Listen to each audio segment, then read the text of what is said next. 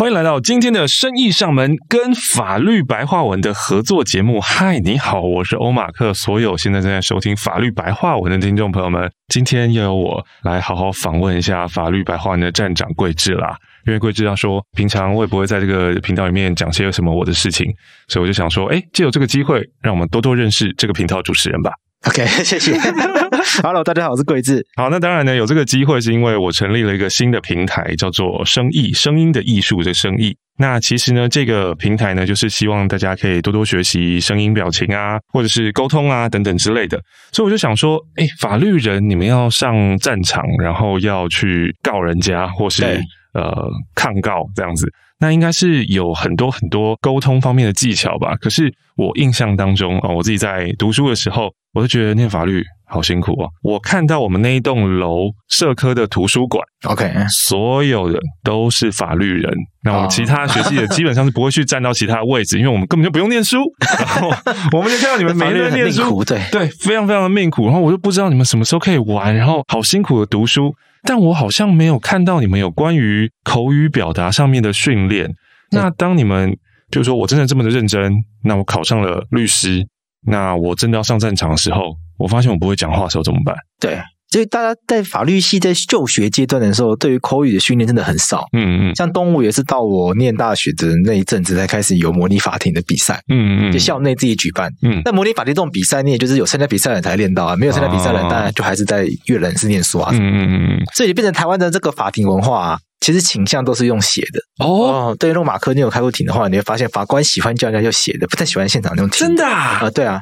啊，对啊，就是我们的法庭虽然讲言辞辩论，言辞辩论，可是大部分情况都会把重真正的重点用详细的文字写在诉状里面，然后在法庭上面可能只会做简单的表达。哦，那那个表达是我看着我写好的诉状，然后去念吗？还是甚至我念都不用念，反正法官就直接就看两造的诉状就好了？法官他分两派啦，有一些法官喜欢现场听，OK，但我觉得我自己感觉不多。哦，可能三到四成，哈哈哈。比较多数法官，也可能是民事庭的关系。嗯嗯，民事案件的法官，我觉得比较多数是他喜欢自己看。嗯嗯，那他看完，他可能开庭就只会问几个他自己觉得重要的重点。嗯嗯嗯。然后我甚至还被打断过，说：“哎，你讲太多了，不要再讲了。书桌上都写了，不要再讲了。”哦，所以其实作为一个律师，然后如果我不善言辞的话，我只要写字写的厉害也是可以的。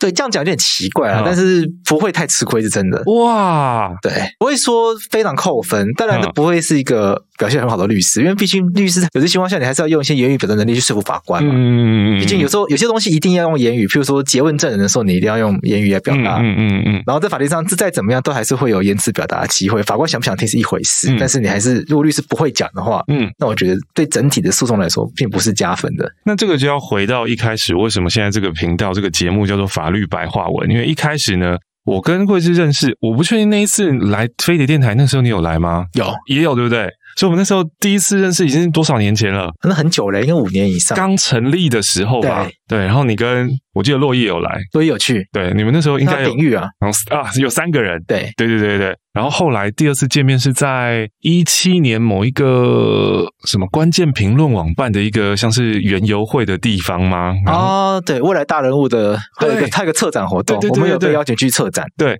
然后那个时候策展人都很厉害哦，还包括像是当时员工可能只有个位数的哈豪，然后觉得这些现在都已经各是一方之霸了。那法律白话文那个时候成立的时候，我记得我们是放在深夜的节目吧，然后你来介绍一下说，呃，为什么你们要成立这个机构，然后法律白话文是什么？就是因为平常我们在写呢，你们在应该说你们在写这些诉状的时候，然后还会用这些法律文字，觉得很生硬啊。有时候我看的时候，我就要看好几遍才会知道说，哦，这是什么意思啊？对，所以你们就在成立了法律白话文。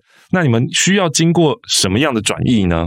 我们在做法律白话文的最主要的初心啦，嗯，就是希望可以把法律知识变成大家都会看懂的东西嘛，嗯嗯嗯。我们是从太阳花学运那个时候开始出现的，那当然一开始写的东西都跟学运有关嘛，福报啊，嗯，或者什么立法院执行刑事法。那后来开始关注各式各样的社会议题，嗯嗯嗯，因为每一个社会议题，它大多或多或少都会跟法律有点关联。那如果没有了解法律知识的话，在理解这些社会议题的过程中，可能都会有一些不是那么能够抓到要领的东西。嗯嗯嗯，所以我们就希望可以把这些跟社会议题有关的法律知识，把它写得让大家更好懂。嗯，那在这个过程中，我们至少要做到的事情是：第一个，为什么要这个法律？嗯，其实是最重要的。嗯嗯嗯，因为法律文字难懂。有的时候是我们因为不懂法律，它到底想要规范什么东西，那我们当然觉得它难懂，哦、所以我们要花一点时间去理解为什么法律会长成我们看到那个样子。嗯嗯嗯，我们看到可能只是冰山一角，嗯，它只是冰山上面露出来那些小角，它后面可能有很多的故事，有很多发生过的案例，嗯、很多的事件。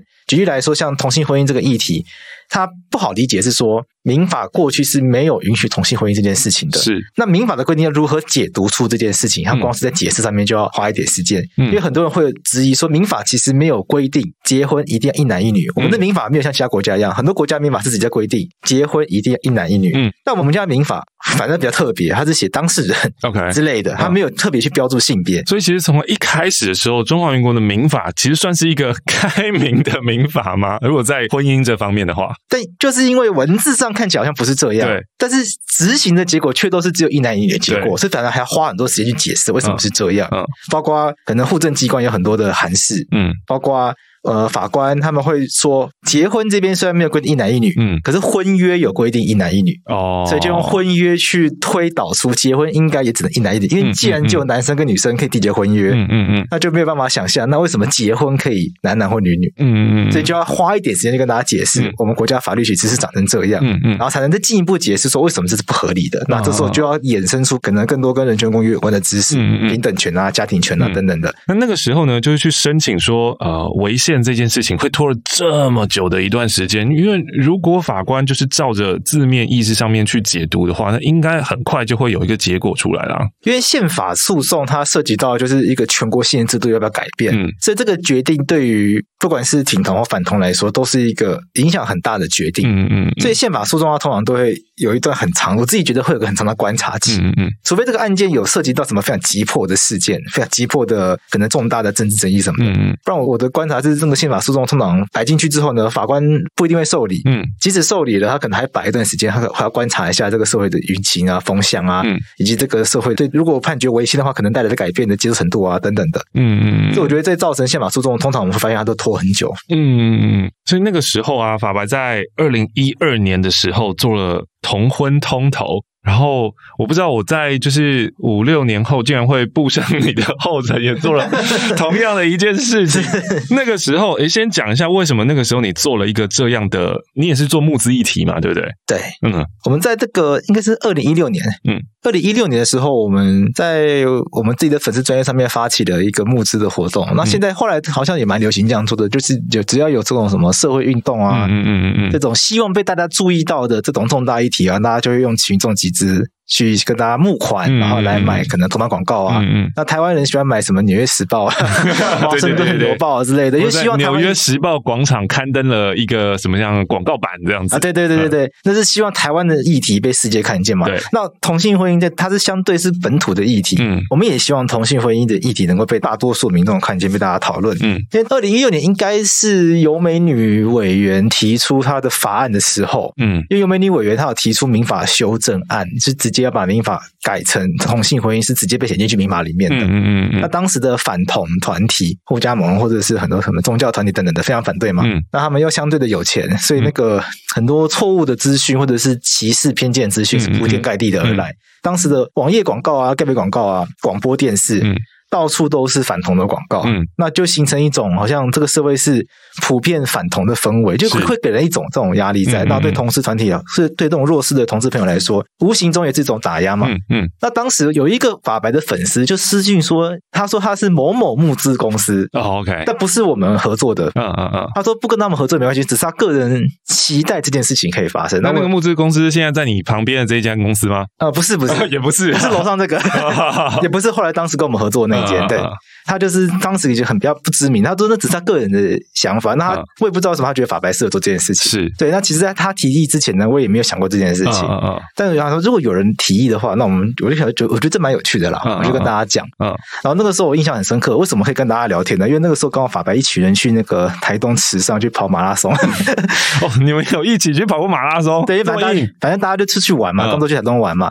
然后就晚上吃饭的时候就说，哎，要不要玩玩看做这件事情？然后我们就说。说好，然后就台东弄弄弄弄，就是因为我们没有经验嘛，嗯，反正就脸书文案写一写啊，然后网站简单架一架，然后那这是应该是跟贝壳方大合作吧？是，就问看看贝壳方大有没有意愿做这件事情，然后贝壳方大他们也很有意愿，觉得很有公益，很有意义价值嘛，然后在这个很快很快就把它弄出来，嗯，然后印象深刻是这件事一丢出去，没想到立刻就引起引发大家的认同跟共鸣，嗯嗯嗯，我印象很深刻就是我们大概在，因为我们是在台东做这件事情，然后回程的火车上面把这丢到脸书上面，就那个我们还没有回到台北的时候，那个就已经达标了。哦，印象很深刻，嗯，对。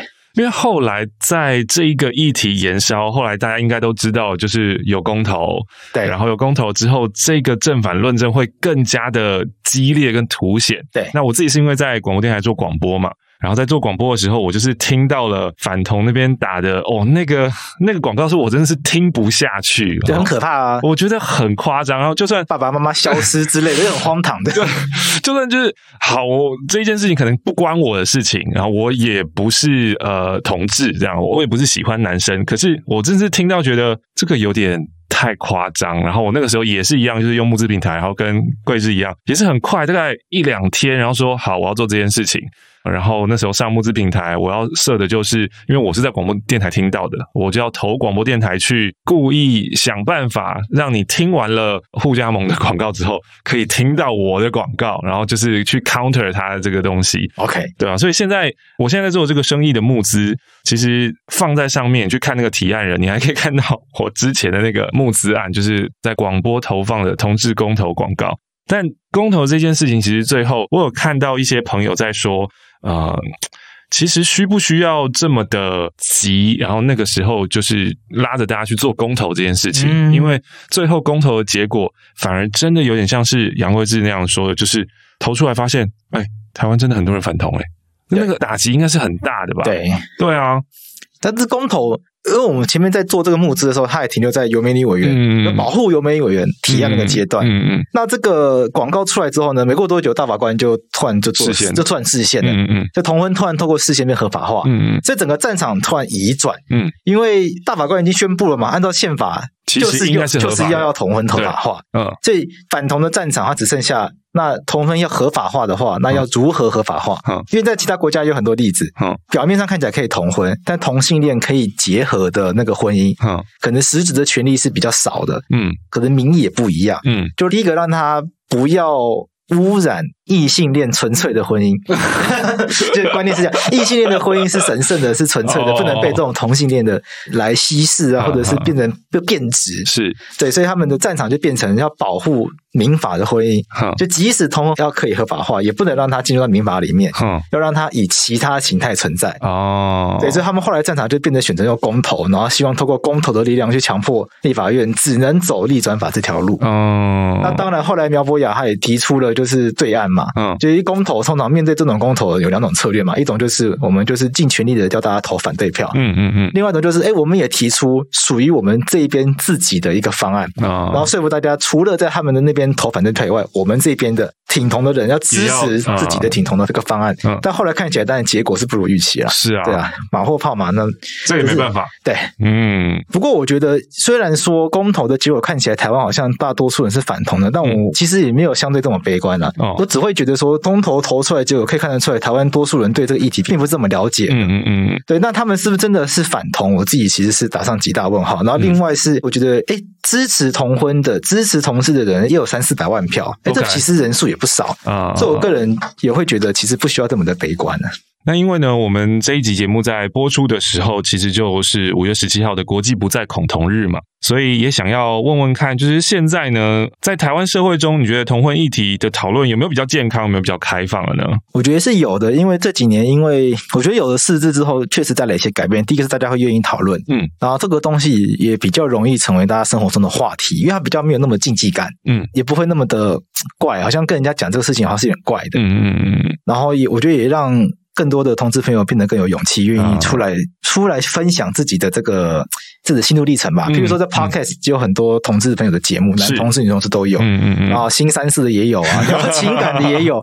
所以我觉得大家越来越敢出来表达，说：“哎，我就是同志。”甚至觉得我跟大家没什么不一样。甚至可能明明是同志的朋友，他并没有特别去强调自己同志的身份，然后做着很多跟其他人一样的事情。嗯嗯嗯。对，因为我自己在广播，然后广播行业呢，就是一个你要找到异男是非常困难。难。就我在广播行业当中，我是一个少数。哦、真的吗？对对对对。所以当 Podcast 其实我觉得跟广播其实就是一个延伸嘛。所以当 Podcast 出来的时候，我们在上面可以听到非常非常多的节目主持人，其实也是就是这个战场或者这个领域，基本上就是男同志的领域，是你们可以发光发热的领域这样子。那继续想要问一下，现在还是有一些反同人士啊，或者是呃觉得同志就是有病的人士，那遇到这样的人，我们应该要用什么样的心态去跟他们沟通跟讨论呢？呃，我不管是任何议题，就是遇到跟我立场不一样的人，嗯。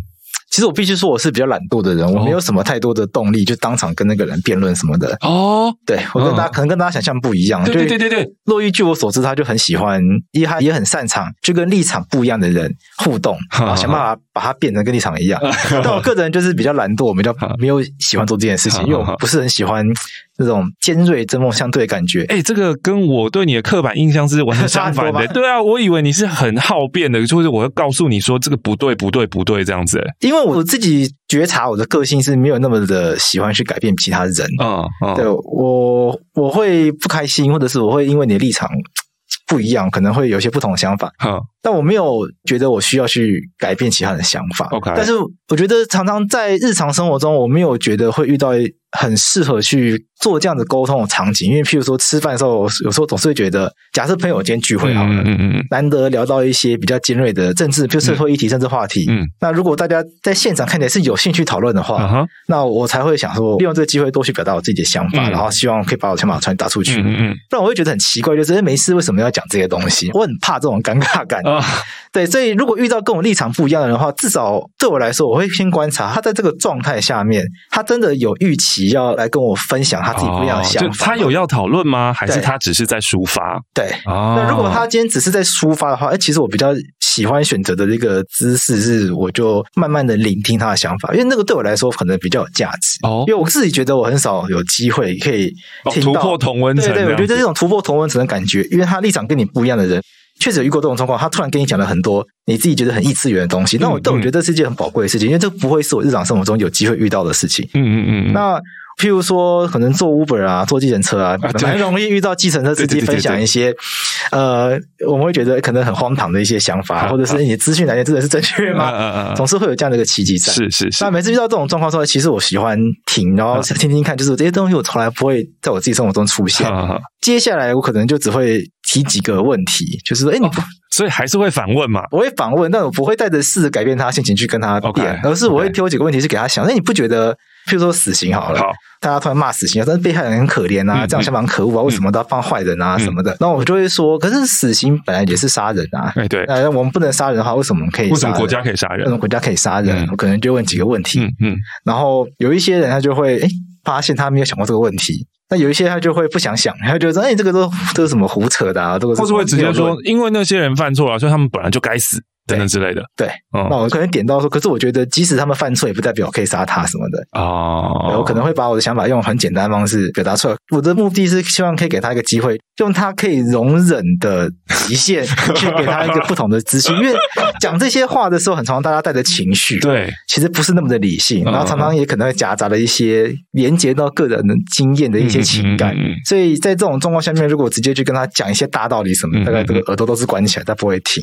对，所以我的。经验就是遇到这种状况，我就是想办法把最关键那几句话塞在那里面给他，至少给他个机会是，哎，希望给他一种他听到一些他没有听过东西的感觉。哦，因为我觉得人很可怕的地方在于，当我们已经有了立场，然后我们也认为我们自己是对的的时候，对，就会觉得另外一方跟我们不同的立场，通常是二分啦。对，就是在我们另外一边的那一边都是白痴，对，你怎么会相信这些东西呢？对，那。贵智自己的爸妈呢？就是你的爸妈是什么样子？因为像我最近可能回家，我就会发现我爸在跟我讲那个乌克兰跟俄罗斯的新闻的时候，诶，他看到的新闻跟我想的新闻是完全不一样的。我觉得 我觉得很神秘诶，我不知道他新闻来源是从哪里来的。那因为我自己是一个不太看新闻的人，可是我们会有一个很基本的认知是：现在都什么时代了？你出兵攻打的这一件事情本身就应该会画上一个问号，但。我爸可能会说什么乌克兰现在都在做什么讯息战啊，什么什么这些东西。我想要去跟他讲跟表达的时候，我又会再回到退一步想说，但我也不是俄罗斯人，我也不是乌克兰人，我也没有办法知道是不是讯息站的呃那个真假的成分是什么。就对于这个事实的判断，我自己也是存疑。那我有什么立场去跟我爸讲这些东西呢？对，所以我有点好奇，在这种世代上面的，就爸爸妈妈所接触的媒体可能跟我们不一样。贵志自己的爸妈是什么样子的？这个会发生在你们家里面吗？我爸跟我妈就是完全不一样的。我爸就是很喜欢看这轮节目，啊，很喜欢看新闻的这种路线的。那我妈就是完全对新闻没有什么兴趣的。所以她的我妈对于资讯来源呢，可能都是什么长辈里面的 群组里面分享的讯息什么的。那他自己也是看一看就算，他自己就是没有很在意，他不关心这些事情。嗯，那我跟我爸沟通，跟跟我妈沟通，就会出现很大的差别。因为我爸自己也会去关心这些议题，他有看真人节目。那男的看，绿的也看。那其实我爸男的看比较多啦。但我但我爸并不觉得他自己是一个蓝营选民，我觉得这是最妙的地方。我爸觉得他是独立思考的，是是，跟我爸一模一样。所以所以跟我爸沟通的话呢，就要花一点功夫，所以要去说服他说，哎，其实怎么样讨论会让他觉得他自己比较理性。嗯嗯。对，要投其所好，嗯嗯，要让他觉得，哎，这样子思考是比较中立的，哎，比较不蓝也不绿，这个很难诶，这个这个要怎么做？因为常常，譬如说啊，我们一起吃饭，然后可能突然讲到了某些事情，然后我就提出了我自己的看法之后，他当下呢可能会觉得算了，讲不过你，然后他就没有讲话。对，可是当我们离开，就我跟他说拜拜，我回家以后，我马上手机我会接到简讯，对，就是他转了某一个可能不知名的学者，或是哪里哪里来的呃文章，然后再说一大段说呃现在的这个国足认同怎样怎样，又扯一大堆这样子，所以这个好像是没有办法直接的。我觉得这个是现在我有一点卡关的地方，那我就有点好奇，桂枝是怎么样跟就是令尊沟通的？其实我也是一直卡关的，我觉得这种事情可能没有办法，因为我我自己观察到的感受是，大家真正在意的事情有世代差距。嗯，像在我们这个时代，可能比较年轻的这个时代会在意更多可能人权啊，或者是公平正义啊，或者是可能国家未来这种比较高层政治的东西吧。嗯，嗯，嗯，然后像我爸，我觉得他们那个年代的，他们真的就比较在意就是经济上的感受。嗯嗯嗯。实际上生活啊，民生民生这些东西的感受，嗯，嗯，我觉得在我爸那个时代，他们就会觉得去讨论什么国足啊，什么台湾的未来啊，人权什么，他们都他们都会觉得这个打这都是假议题，嗯，嗯，这些东西很难引起他们的兴趣，嗯，我觉得这是最难的一件事情，就我们关心的面向都不一样。哦，就是在那个需求金字塔当中，我们在看的可能已经是认同这部分，对，但是他们在看的还是安全跟经济这部分，对，那我觉得跟他们成长的过程有关，他们是经历过威权时期的，嗯嗯，然后他们是从台湾他们穷过来，从穷。穷困的，他们经历过从穷困到富裕这个过渡期嘛，那我们比较幸运，我们一出生就是台湾比较富有的时代，嗯，所以我觉得这个造成世代差距这件事情，可能我觉得是没有办法避免。嗯，那法白呢，在面对这么多的社会议题的同时，那我们就知道，这社会议题一定是有支持方，然后有反对方嘛。对，法白成立的宗旨呢，是希望可以让这些社会议题可以用一些更简单清楚，碰到法律的地方，哎，我们法白就可以跳出来告诉你说，哎，其实如果照这个法律条文来看的话，应该是什么样子哟。那法律白话文自己其实也是有自己的立场嘛。那你们在做这个频道的时候，要秉持着说，我们是一个新闻专业，然后或者我们是法律专业，所以我们只就法条来解决问题、解释问题，就是这种比较像是法官的立场。还是你们其实会，我觉得没有没有没有，这件事情就是有我自己的看法，我就是要把我的看法放进来，这是我的频道。我们现在做的都是后者，嗯，就怎么会很明确的跟大家说我们对每一个议题的自己的想法，嗯，甚至是我跟洛毅，还有我们现在法客电台还有另外两个人，嗯，一个叫浩佑，还有一个叫廷义，有时候会轮流出现这样子。大家对于同个议题可能都会不同的想法。OK，对，那法白在文章或者是脸书上面也是很多人一起在写的，我们不是一个人写全部的东西。嗯，这每个人对于自己在写作的过程，他也会产生他自己的想法。是，所以我们是毫不掩饰，就大家你就你想写什么就写什么。你想要废死刑，那你如果想要支持死刑的话，你也可以，我们也欢迎你来写。但是我们没有找到人，就是。其实我是蛮想找到人来写。支持死刑的论述，因为我很好奇，因为我已经太习惯废死的论述了，嗯嗯，所以我会很好奇，如果今天有一个强而有力的支持死刑论述，那还长什么样子？嗯嗯，有没有一个支持死刑论述，它是可以说服我的？我也我也很好奇，嗯嗯，所以对我们来说，这些论述的立场本身不是太重要，嗯嗯，重要的是我们在做这些议题的时候呢，我们有没有公平的对待不同的想法了？我觉得这比较重要，因为我今天在譬如说我谈废死的时候，我如果一昧的都只讲。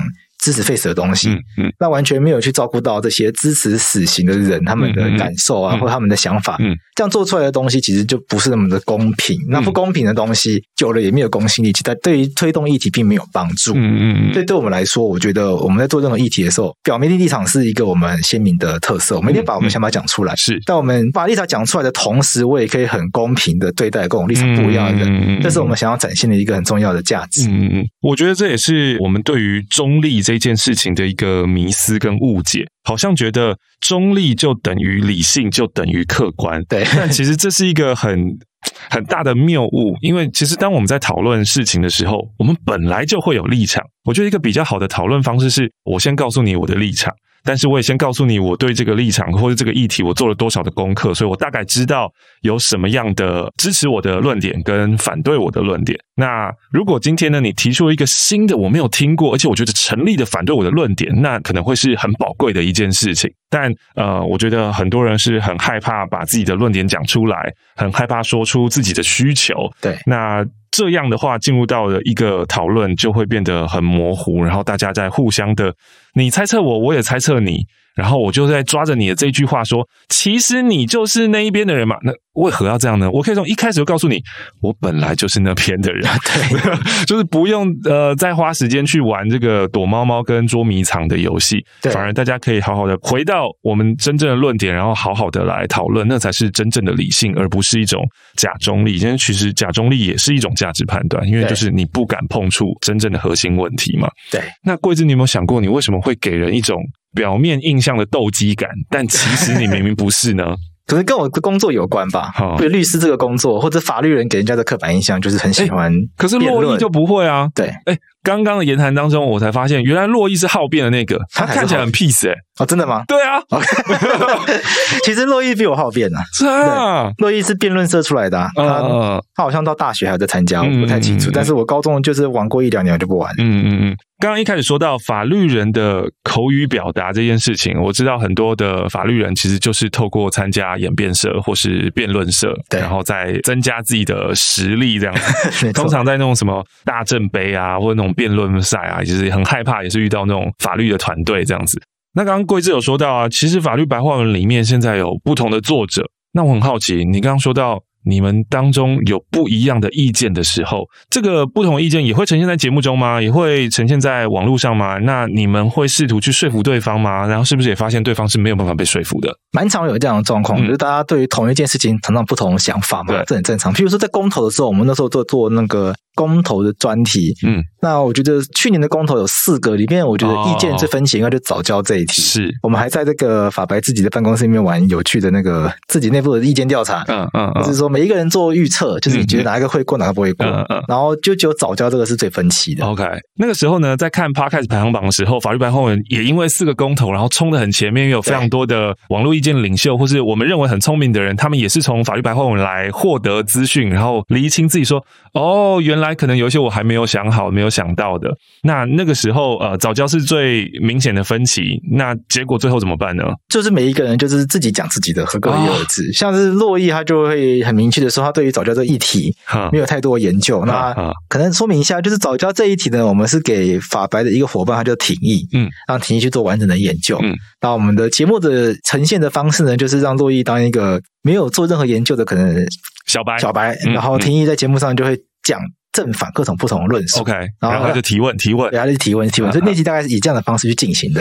那洛伊他一开始他说对他对这题没有什么感觉，但他直觉就会觉得好像发电比较重要，，OK OK 相对没那么重要等等等等。是，那他听完之后呢，他觉得他比较能够理解为什么早教重要，但他还是没有办法被说服。嗯嗯，那大概整个节目会是用这样方式去进行。嗯，那提议他自己是立场有转换，忘记是从哪一，我记得应该是从保护早教变成可能还是要优先的选择发电。发电，因为提议觉得因为藻礁他。面临的议题是在那边盖的不是发电厂，而是接气站。嗯，我们必须要把自然气从海上接到陆地上面，然后才能后续做自然气的发电。嗯，然后自然气发电是台湾能源转型的一个关键的环节。他认为这个就是 for the greater good。对，所以就是两 就是两害相权取其轻的话，他会觉得做这个能源转型会比较重要。OK，那可是像我就会觉得说，如果台湾有其他地方也可以做接气站的话，是不是并没有一定要选这个地方？嗯嗯，就政府有他的论述，认为说一定要选这里，嗯，但看起来似乎只是时间的急迫性而已。嗯嗯，那这时间真的有这么急迫吗？嗯，而且甚至我会觉得有一点时间会被搞得这么急迫，是你之前无能造成的。就台湾这件事情可能做了十几年，为什么要拖到现在？现在，然后让我们非得要做这样子的牺牲不可？我我其实会比较从这样的角度来看这件事情。嗯，对，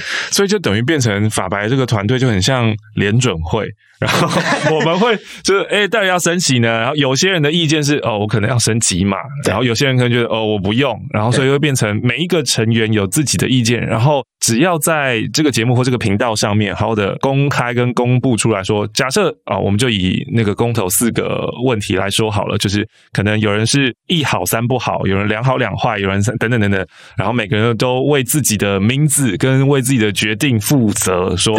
我杨贵志觉得是怎样怎样，然后我欧马克是觉得怎样怎样，这样就很 OK 了。对，哦，像我们节目有时候会聊一些政治性的议题，那、嗯、我们就会找像刚刚讲到浩佑，他的想法又跟大家比较不一样。嗯嗯嗯，像我们在法白的团队，就是也不会员，大家的这个政治的倾向都比较偏绿啊，嗯、或者是第三势力、次在力量一点等等的。嗯那像江浩佑，他就是比较深绿路线的，他跟大家比起来，他就 更更更更极端一点，极端一点。对，所以他有时候他想法跟大家又会很冲击。那譬如说，他就可能就会比较不是那么的。喜欢这个当今圣上的一些想法，哦，对，因为当今圣上的想法并不是在民进党里面算是非常，非常，对，他是比较往中间的，对。对。其实我觉得要当一个领导人，或者你要赢得选举，你最后势必一定是往中间靠拢，因为中间才能吃到最多最多的票嘛。我们在法国大选就是就看到这个状况嘛，就是马克宏跟勒庞他们都往中间跑，因为大家还是要去吃这个温和派选民的票。嗯，那遇到这种很极端的分子的时候，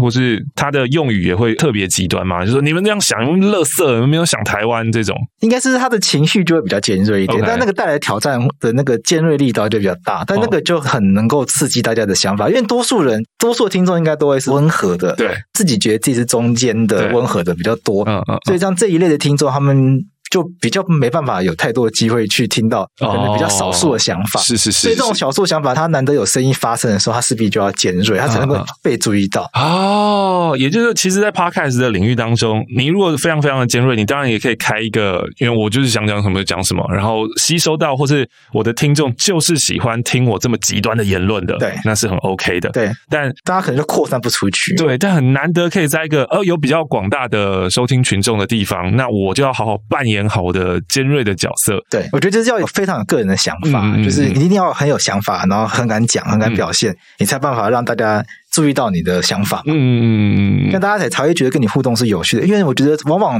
立场本身不是重点，我们不会因为说你真的是立场跟大家很不一样，然后就不想跟你男朋友什么的，嗯嗯嗯，反而是如果你这个人都太没有立场、太没有想法的话，反而让大家觉得很无趣。哦，对对，所以我觉得可以鼓励大家，就是多多的去习惯表达立场这件事情，嗯嗯，我觉得这个对台湾的民主政治什么，可能我觉得会比较有帮助，嗯，对人跟人的人际沟通可能也有帮助，甚至在交往交朋友的时候，对。也会更有帮助，不用再猜对方在想什么了。对，那我想要问，就是当自己的立场表达出来之后，因为很多人不敢表达立场，就是因为我怕我表达立场之后，人家会批评我，但是人家会不喜欢我。对，那法白这么直白的把自己的立场表达出来，你们怎么面对这一些批评或者不喜欢呢？呃，我常被留言嘛，就是可能某一集上线了，然后就会有人批评我们说这集的结论很烂啊，这集怎么会是这种想法？那我觉得就是就接受吧，因为我们立场既然讲出去了，势必会有人不喜欢。那不喜欢的话，就让他不喜欢。嗯，对我来说，我会觉得比较在意的是，其实如果有人认为我们的譬如说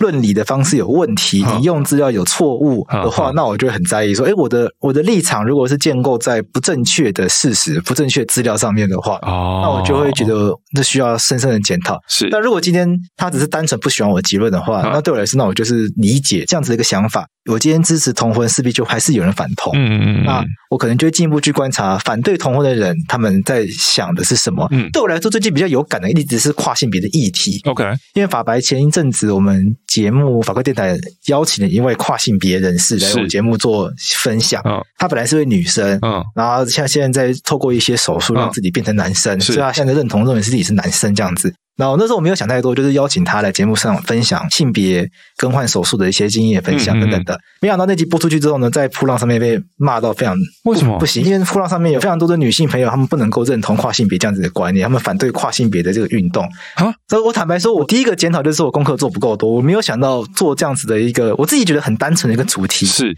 会引来铺天盖地的谩骂。嗯、那我自己有，我坦白说，我一开始我也有点情绪，就是怎么会这么多人反跨？嗯，怎么会这么多人讲多这么多看起来很很有很歧视的言论？嗯嗯。但我后来就是我想办法透过一些身边的一些朋友，嗯，他比我更了解跨性别运动的脉络跟历史。OK，然后大概才能够逐渐理解他们沸腾的情绪的背后，他们真正担忧的事情是什么？嗯，所以他们真正担忧的是什么？你说反跨的，然后刚好因为邀请来的是女跨男，对。那呃，反对的声浪很多很多都是女生，他们真正担忧其实就是男跨女这件事情会让他们担心女生的权益会因此受损。那我觉得这件事情确实也是需要。哦我也承认是我功课做不够多，因为我确实没有想太多这个东西。因为对我来说就是很简单，人家介绍什么是跨性别，然后呃有一个有一个人现身说法。对，我想要其实非常单纯。那我但我觉得透过这次经验，也可以了解哦，原来这个东西出去之后呢，它会带来什么样不一样的效应，然后会有什么样不一样的想法。嗯嗯。那确实也有一些层面是我没有考虑到，就是因为毕竟我邀请的是女跨男嘛，那男跨女有很多女性是有疑虑的。OK，那有些疑虑是有道理的，那有些疑虑不能说没有道理，但是我觉得至少就是。心中有恐惧啦，我觉得好像好像需要沟通，嗯，不开心都是因为我们在怕什么东西，对，然后那个东西如果可以把它拿出来，然后好好去检视这个恐惧的话，我们应该都会好过一点，对。所以我想要问一下，身为律师，在工作上面跟私底下，你们的说话方式会不一样吗？我们用字遣词，就是有时候会把那个律师上面这个 用字遣词啊，用用到日常生活来吗？我我发现我身边很多法律的工作朋友啊，嗯、律师啊、司法官等等，他们已经很习惯这种在法庭上讲话的用语，所以变成平常讲话也都是这个样子，嗯嗯嗯，就改不过来。嗯、那我现在做到今年是第六年。那我也有一段时间是这样，就是会在日常生活中，就是很习惯的用可能律师的这种表达的方式。我想个例子，好像看呢，譬如说在法庭上面，法庭的用语上面喜欢用委婉的方式去表达一些很强烈的语气。哦，譬如说，如果要说对方的这个想法是错误的话，我们就很委婉的说，哦，这个对照的见解。恐怕呃，容有误会，就是表示有一点委婉的说，人家可能误解了某件事情，那其实就是拐个弯骂人家没有把读书读通，大概是这样，所以就变成如果去 follow 律师或者是法官他们私下的脸书，有一些人很喜欢这样讲话，恐恐恐有误解，容有误会，对不对？实感得变这一类的，实感得变，对啊，这有，然后也包括就是写书状的一些写作的结构，有的时候不小心写到法白这边。来，对，那我觉得这个就是要花时间把，我对我来说是花时间把它改回来，对，我重新去思考什么样的讲话方式，什么样的书写习惯是更能够让一般民众接受的。那同时也要考虑能不能跟法律圈接轨，这是我现在比较在意的事情。嗯，那今天呢是生意跟法律白话文的合作节目，所以最后呢也想要问一问法律白话文呢，从一开始只是一个很单纯的想说。我要把法律变成白话文，然后那个时候也没有想获利模式或什么，完全都没有。到这一路走来呢，也开创了除了网站啊、Facebook 社群啊，然后 Podcast 有多线的战场，然后也常常可以看到。不管是之前那个什么大港开唱啊，啊对，然后会有很多很多活动，都有你们的旗子这样子，然后也都被偷呃没有，就没有被偷走，也都可以看到你们的身影。所以想要问问贵智，就是现在的法白有什么样的经营策略，或是有什么样的方式可以让所有听众朋友们去支持？简单来说，有什么业配，有什么产品我可以买爆啊？法白第一个有出自己的周边商品嘛？嗯、我们有出很多书，所以大家最直接的支持方式就是可以买我们的书。嗯，因为买书的话就会有，虽然说不算多，那也是很重要的收入。是，那另外就是可以，大家可以把我们 Podcast 听爆，因为听 Podcast 大家不用直接付钱，嗯、可是只要收听量越来越高的话，干爹就会来，哦、就会有乐配。对，这个对我来说很直接。嗯、另外就是我们最近也在规划新的这个订阅机制的一些构想，哦、希望让大家如果愿意呃细水长流支持我们的话，可以有一些订阅的方案。那我们会规划一些简单的小礼物来回馈给大家。嗯嗯嗯。那生意呢？我这边自己呢，作为一个新成立的新的平台，然后其实呢也是算是借镜法白啦，就是当时呢你们。们一开始凭着一股热忱，想要推广一个想法。那我呢，就是觉得哦，我想要推广声音跟沟通这件事情，所以我是成立一个平台。那现在呢，正在募资当中，那也希望大家可以加入。我就把链接放在下方的资讯栏啦。那希望生意未来也可以跟法白一样茁壮成长。不敢不敢。今天要非常感谢法律白话文的站长桂智，谢谢你，谢谢马克，谢谢。声音是我们与生俱来的能力，也是我们与这个世界沟通的工具。说话很简单，但想要把话说好却不容易。